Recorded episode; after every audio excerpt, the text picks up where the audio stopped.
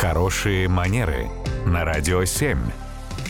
Татьяна, доброе утро. Доброе утро. Доброе утро, Татьяна. Вопрос от слушницы Елены. Она интересуется, актуальны ли сегодня дресс-коды? Юр, давайте помогу, потому что, наверное, это проще мне будет доспросить. Так, что Елену, в частности, да, вот интересует момент э, летом ношения колготок Так, в офисе.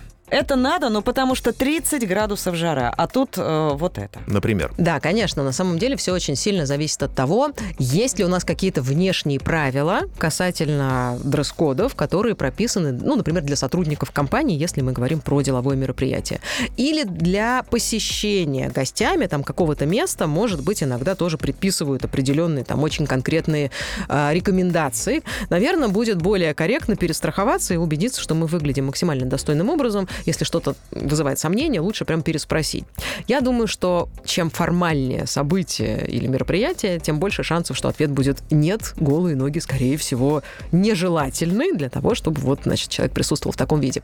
При всем при этом интересно, что время от времени у меня вот слушательницы, с которыми я на мастер-классах на разных общаюсь, они время от времени ссылаются, например, эм, на Меланию Трамп, которая в свое время вот была первой леди Америки, или там на Брижит Макрон, например, которая на данный момент является первой леди Франции. И они говорят, вот посмотрите, эти женщины участвуют в очень серьезных протокольных мероприятиях максимально высокого уровня, какой только можно себе представить, но они ведь не носят колготки.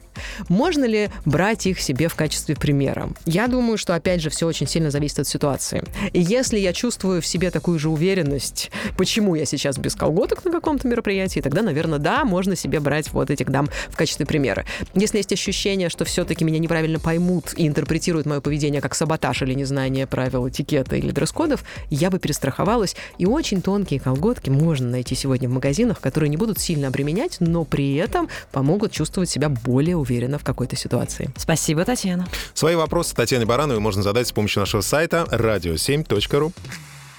Радио 7.